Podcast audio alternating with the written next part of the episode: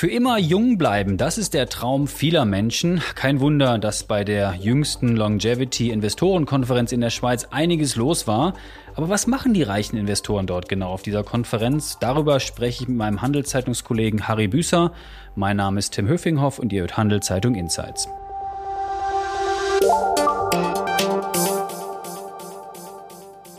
Hallo Harry. Hallo Tim. Du warst kürzlich bei einer Konferenz, die heißt Longevity Investors Conference. Da treffen sich, hast du mir erzählt, superreiche Menschen, die ewig leben wollen. Erzähl mal, wie war es denn dort? War spannend. Also es war ein sehr umfangreiches Programm und natürlich gibt's da ein paar Superreiche drunter. Es gibt aber auch weniger. Es sind sicher die meisten relativ vermögend und es hat aber auch Wissenschaftler dort, es hat äh, Unternehmer, Jungunternehmen, Startups in diesem Bereich, die versuchen natürlich auch in dieser Konferenz äh, Investoren zu finden. Ich habe bei dir gelesen, das ist sehr exklusiv, dieser Rahmen. Wird man da eingeladen oder muss man da sehr viel Geld mitbringen? Wie kommt man an diese Konferenz?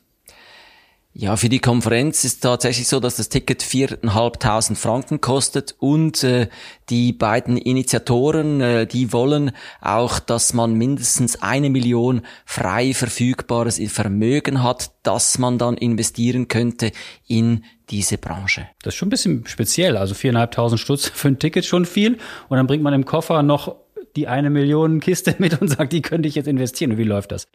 Nein, natürlich nicht. Also das äh, läuft alles vorab, dass man sich da einem äh, Bewerbungsprozess mehr oder weniger äh, ausgesetzt sieht.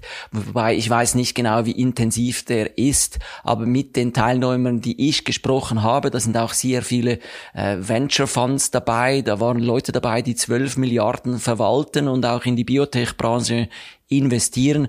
Also da sind schon sehr viele Leute dabei. Ein kleines äh, Schmankerl aus meinem Dasein, da habe ich mit einem äh, Inder, der eigentlich relativ unscheinbar aussah, gesprochen an dieser Konferenz und äh, irgendwann im Gespräch hat er gesagt, ja, er sei eigentlich öfters in Gstaad. habe ich gefragt, ja, warum dann?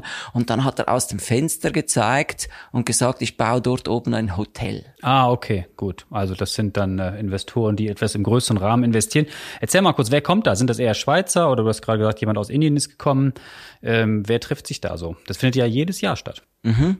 Es gibt natürlich einige Schweizer, die dort sind, aber es ist sehr international auch. Also äh, während einer äh, Präsentation bin ich neben einer Chinesin gesessen, die wirklich in, in Hongkong am Flughafen war und eigentlich ganz anders hin wo fliegen wollte. Eine Private Equity Investorin und die hat dann kurzerhand umgebucht und war dann auch an der Konferenz.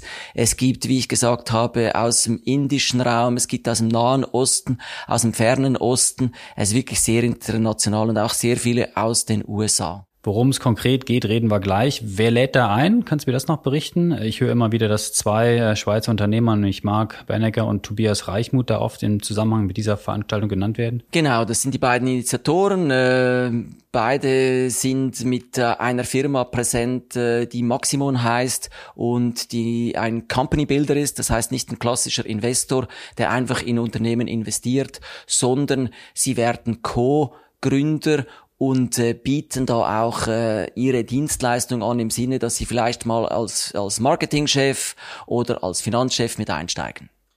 Und äh, gibt es jetzt eine enge Korrelation zum Thema Biotech, weil es um langes Leben geht und über Nahrungsmittel, Ergänzungsmittel, über die wir gleich noch reden, oder geht es um, um, um, um die Kryptoszene? Also ich habe das, wenn man sich die Gästeliste so ein bisschen anschaut, so ein bisschen das Gefühl, das ist so ein bisschen kryptolastig oder Fintech-lastig oder also es ist so, dass die, die Exponenten äh, in dieser Branche sa sagen schon, dass relativ viele aus der Kryptobranche auch jetzt in dem Thema investiert sind. Hängt jetzt aber auch ein bisschen zusammen vielleicht mit dem äh, mit den Initiatoren, die in diesem Bereich auch stark sind und äh, sonst gibt es natürlich eine Korrelation zu Biotech. Viele Investoren, eben der äh, Private Equity Fund mit den 12 Milliarden, der investiert natürlich nicht nur in Langlebigkeit, sondern auch in Biotech. Also von da gibt's Korrelation. Ich habe dort auch verschiedene Unternehmer getroffen, die eine Biotech-Firma aufgebaut und äh, verkauft haben, die jetzt wieder in diesem Bereich sich versuchen, eine neue Unternehmen, Unternehmung zu gründen. Diese Folge wird von Schroders Schweiz präsentiert. Schroders ist einer der ersten Vermögensverwalter, der in seinen Portfolios auch Naturrisiken berücksichtigt. Was der Schutz unserer Natur mit Geldanlage zu tun hat, erfahren Sie auf schroders.ch. Zum Thema Langlebigkeit Forschung. Was gibt's denn da konkret Neues? Was wird denn auf so einer Konferenz besprochen? Ähm, Gibt es da jetzt neue Erkenntnisse oder ist das so ein alter Menschheitstraum, der jedes Jahr aufgewärmt wird und man muss viereinhalbtausend Franken bezahlen, um dann dort mitmachen zu dürfen, mit, mit teilzunehmen? Nein, es ist äh, relativ viel an Forschung passiert in den letzten 20 Jahren. Ähm, also viel mehr als irgendwie der Jungbrunnen, äh, den man immer wieder sieht auf Bildern, wenn es um das Thema geht. Es ist relativ viel Wissenschaft passiert und von dieser Wissenschaft wird an dieser Konferenz auch intensiv berichtet. Also da sind unter anderem die zwei Leute, äh, einerseits äh, der Eric Verdun vom Bach-Institut, was das größte Institut ist in dem Bereich dabei, aber auch der Nir Barzilai vom äh, Einstein-Institut äh, Medical, glaube ich, heißt Einstein Medical Institute in New York, was so mehr oder weniger das zweitgrößte ist. Und die präsentieren da so quasi auch ein bisschen den aktuellsten Stand. Wo sind wir denn?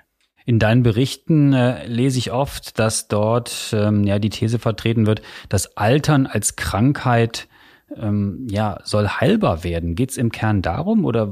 Ja, es geht um eine Umkehrung dessen, wie wir das sehen. Es geht oder mit der Chinesen, die auch da war, äh, haben wir zusammen gesprochen und finden ein bisschen, es geht wieder wie ein bisschen zurück zur alten chinesischen Medizin, weil damals im alten China wurde ein Arzt bezahlt, solange man gesund blieb. Bei uns ist es ja genau umgekehrt. Man wird bezahlt, wenn man geheilt wird. Und man und zahlt mehr, auch wenn man nicht geht. Jedes genau, Ja. Und und und das ist so ein bisschen eine Umkehr jetzt hier wieder zurück zu dem, ähm, dass man sagt, hey, eigentlich sollte man ja gesund bleiben und gar nicht krank werden. Und für viele Krankheiten gibt's eine Hintergrundvariable und die heißt Altern. Weil viele Krankheiten bekommt man eher, wenn man älter wird und das hat Gründe, dass man die eher bekommt. Gibt es denn da Rezepte oder Konzepte, die präsentiert worden auf die Frage, was man tun kann, damit man ewig oder sagen wir mal seriöser formuliert, länger jung gesund bleiben kann? Ja, ich glaube, die zweite Formulierung gefällt mir eher, weil die erste Formulierung, äh, äh, da haben auch verschiedene äh, Protagonisten der Szene haben gesagt, dass sie da selber ein bisschen äh, Rückenschaudern bekommen, wenn sie diese Aussagen hören vom ewig Leben. Das wäre so, wie man sagen würde, man würde jetzt irgendwie zum anderen Stern reisen können und das mag irgendwann möglich sein, aber ist jetzt doch noch sehr weit entfernt. Was jetzt gemacht wird, ist relativ viel äh, äh, vorklinische Forschung, vieles mit Mäusen, das da gemacht wird. Äh, und da gibt's auch sehr viele erfolgreiche Experimente, die da gemacht werden. Aber sie sind eben meistens an Mäusen. Und dass die Mäuse dann essen, äh, das soll ich dann auch in Pillenform oder in Form von Ergänzungsmitteln dann selber zu mir nehmen? Oder wie funktioniert das? Also man muss überhaupt nichts, aber es gibt einfach Studien, die an Mäusen gewisse Sachen, gewisse Dinge zeigen und dann gibt's äh, auf zellulärer Ebene relativ viel Wissenschaft, wie das Ganze funktioniert und an was, äh, also es gibt gewisse Kausalitäten. Es ist noch nicht so, dass es jetzt klinisch ist, ist aber auch schwierig. Also jetzt muss ich was erklären, oder? Jetzt kommen wir nochmal zurück auf das mit dem Altern ähm, und dass Altern eine Krankheit ist, die heilbar werden soll. Das Problem ist, die heutige Pharmaindustrie, die muss, um klinische Studien zu machen, muss die eine Krankheit heilen. Man kann, wenn man äh, irgendein Medikament gegen das Altern hat, dann kann man quasi nicht bei der FDA oder bei der Swissmedic, also bei den äh, staatlichen Institutionen, die Medikamenten zulassen, sich nicht irgendwie eine Zulassung holen. Das heißt, man muss eine Krankheit haben und der Altern heute nicht als Krankheit definiert ist, ist es schwierig für diese Medikamente äh, oder Nahrungsergänzungsmittel. Darum wählen auch die meisten dann den Weg, äh, nicht ein Medikament zu sein, sondern ein Nahrungsergänzungsmittel, weil sie eben gar nicht ein Medikament werden können. Es gibt schon Möglichkeiten, aber für das müssen die sich dann einzelne Krankheiten suchen, auf die das Medikament dann wieder besonders wirken sollte, damit man auch beweisen kann, man ist jetzt wirklich ein Medikament. Und diese Konferenz heißt ja Investorenkonferenz. Mhm. Das heißt, es ist auch ein Big Business, ein großes Geschäft. Ja, also es ist ich glaube, es ist noch in den Kinderschuhen. Oder? Es ist das Thema, äh, wenn man vergleicht mit, mit, mit Biotech oder Pharma, das ist riesig. Aber die Frage ist, äh, äh, wie groß wird ein Geschäft, das darauf zielt, dass man vielleicht länger fit bleibt, dass man äh, sagen kann, hey, ich, ich, ich treibe bis ins höhere Alter Sport, äh, ohne viel Knieschmerzen, äh, all das, was eigentlich viele sich wünschen würden, die in, genau in dem Alter sind, wo sie vielleicht merken, ich werde langsam alt, aber es noch nicht akzeptiert haben. In diesem Segment die ist hoch, die Zahlungsbereitschaft, und von dem her muss man ausgehen, dass der Markt dort sehr groß werden kann. Wurden denn dort irgendwelche auf der Veranstaltung irgendwelche Wirkstoffe oder Ergänzungsmittel angepriesen? Oder gibt es schon welche, die auf dem Markt sind, die man erwerben kann oder die sich besonders gut verkaufen für diese Investoren? Ja, also es gibt einiges, was auf dem Markt ist. Es gibt auch einige Medikamente, die schon zugelassen sind, einfach auf andere äh, äh, auf andere Krankheiten. Also äh, ein Beispiel sind viele Diabetesmedikamente, also die für äh, Zuckerkranke, also Altersdiabetes, Diabetes 2. Äh, man kann das, die Zuckerkrankheit behandeln, aber man hat festgestellt, dass zum Beispiel Metformin ist so ein Medikament, dass das auch äh, äh, ganz andere Wirkungen hat, wo man dann zum Beispiel kardiovaskulär jünger ist. Wenn man sich das anschaut, äh, ist da alles äh, auch von dem, wie oft man diese Krankheiten bekommt, das ist reduziert, das kann man schauen, da gibt's gewisse Studien dazu. Frage ist einfach, was sind die Nebenwirkungen von dem? Und die sind? Ja, also bei Metformin ist es so, ähm, dass das ein bisschen auch hemmt den Muskelaufbau Wobei es ist umstritten, einer der Protagonisten, äh, der Hauptprotagonist von Metformin als, als Langlebigkeitsmedikament, würde ich jetzt sagen, oder zumindest der bekannteste, ist Nir Barzilai, der ist eben Direktor an der Albert Einstein Medical School in New York, eines der größten Institute, das sich auf diese Langlebigkeit fokussiert. Und er sagt, äh, äh, ja, einerseits äh, äh, kann sein, dass die Muskelmasse nicht so zunimmt, aber wenn man dann misst rein die Stärke, dann sind die mit Metformin eigentlich gleich stark. Das heißt, dass die Muskeldichte vielleicht zunimmt oder die Effizienz. Wobei eben das Ganze ist nicht unumstritten. Diese Folge wird von Schroder Schweiz unterstützt. Wie Schroders Nachhaltigkeit in seinem Investmentprozess integriert und Fortschritte misst, erfahren Sie unter schroders.ch. Unumstritten ist auch, dass es ein Big Business ist und die Leute viele dieser Pillen kaufen, oder? Sonst wird es nicht so viele Investoren nach Saat ziehen. Also es ist immer noch ein Geschäft, wo man ähm, einen hohen Werbedruck aufbauen muss. Also die, die, die Firmen, die da drin sind, ähm, also auch eine Firma, äh, die Teil von Maximon ist, äh, die heißt Avea, die hat ziemlichen Werbedruck auf Social Media, weil halt das Ganze noch nicht in, nicht in der breiten Masse ist und ich meine, es gibt wahnsinnig viele äh, Produkte in diesem Bereich und, und hier trifft halt viel Hoffnung auf Geschäftsinteresse und wo viel Hoffnung auf Geschäftsinteresse trifft, da gibt es sehr viel Quacksalberei.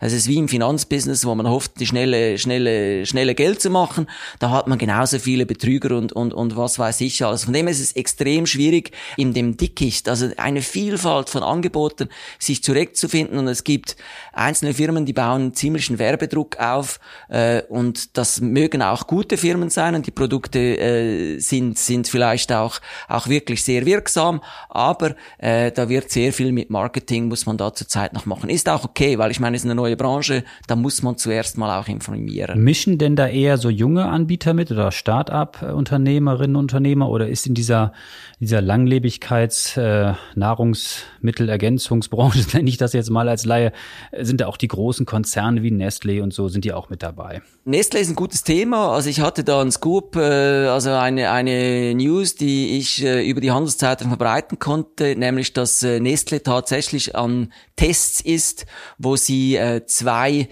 äh, äh, Wirkstoffe prüfen, inwiefern äh, die wirksam kann man nicht sagen, aber es gibt ein, ein Molekül, das ist NAD+, das nimmt ab, je älter man wird und man hat festgestellt, dass zumindest jemand an der Harvard Medical School, der David Sinclair, ist ein starker Protagonist von dem, dass es wahrscheinlich hilft, wenn man den NAD Plus Level wieder anhebt, der mit dem Alter fällt. Und jetzt gibt es zwei Wirkstoffe, die das können. Das eine ist NMN. Ich führe jetzt nicht genau aus, was das, was das für eine Abkürzung ist. Und das andere ist äh, NR. Und äh, das Ding ist, man kann eben NAD nicht direkt zurück zuführen, weil das Molekül ist zu, zu groß, um resorbiert werden zu können. Das heißt, man muss Vorläufer dieses, äh, äh, die, dieses Moleküls nehmen, das dann im Körper synthetisiert wird zu NAD+. Und das sind die zwei. Und Nestle testet zurzeit in Lausanne in einer klinischen Studie, welches dieser zwei, ob NR oder NMN, den NAD-Level höher hebt. Und dann ist natürlich die Frage, äh, bringen Sie ein Produkt auf den Markt? Ich habe gefragt, Sie haben gesagt, ja, die Studie läuft bis Ende 23, vorher sagen wir noch nichts. Aber, und das ist, kommt noch dazu, äh, es gibt eine Firma, die heißt Chromadex, die ist auch äh, an der Börse kotiert und die haben schon ein Produkt draußen, das dann mit NR funktioniert. Äh, die Firma ist zurzeit etwa 100 Millionen bewertet an der Börse in den USA und Nestle hat 2022 haben die eine Vereinbarung mit der Firma getroffen, dass sie dann irgendwann vielleicht den Vertrieb übernehmen für Produkte also man aus sieht, da läuft Firma. was. Apropos ja. ähm, Börse zum Schluss noch. Wie kann ich denn an diesem Trend teilhaben als Investorin oder als Investor, wenn ich nicht auf dieser Konferenz eingeladen war und nicht so viel Geld im Koffer mit mir rumtrage oder auf dem Bankkonto habe, kann man in, in Firmen investieren, die schon gelistet sind? Ja, es gibt einige Firmen, die gelistet sind. Also eben, da ist einerseits äh, diese Chromadex, aber es gibt auch noch weitere, zum Beispiel Unity Biotech. Und es gibt noch einige. Einfach, man muss sich bewusst sein, das ist extrem risikoreich. Biotech ist mehr oder weniger, oder, oder auch diese Firmen sind mehr oder weniger digital. Das heißt, es ist null oder eins. Das geht steil nach oben oder es geht gegen wertlos. Jung oder alt? Jung oder alt? Jung oder alt, genau, auch digital. genau. Ja, aber ich habe nachgeschaut, jetzt bei diesen Firmen, die börsenkotiert sind, und die meisten haben seit, seit der Hosse im 2001, haben die 80, 90 Prozent an Wert verloren. Also das ist die Gefahr. Ja. Oder Finger weg. Vielleicht, vielleicht, ja. Ich kann es nicht sagen. Ich kann die Zukunft auch nicht sagen, aber ich glaube, das Thema hat was. Äh, äh, da gibt es Sachen, die, die, die möglich wären. Aber ob jetzt da einzelne Firmen dann wirklich äh, äh, die großen Börsengewinne bringen, ist natürlich, äh, muss man das Risiko tragen können, dass man auch den Betrag, den man investiert, verlieren könnte.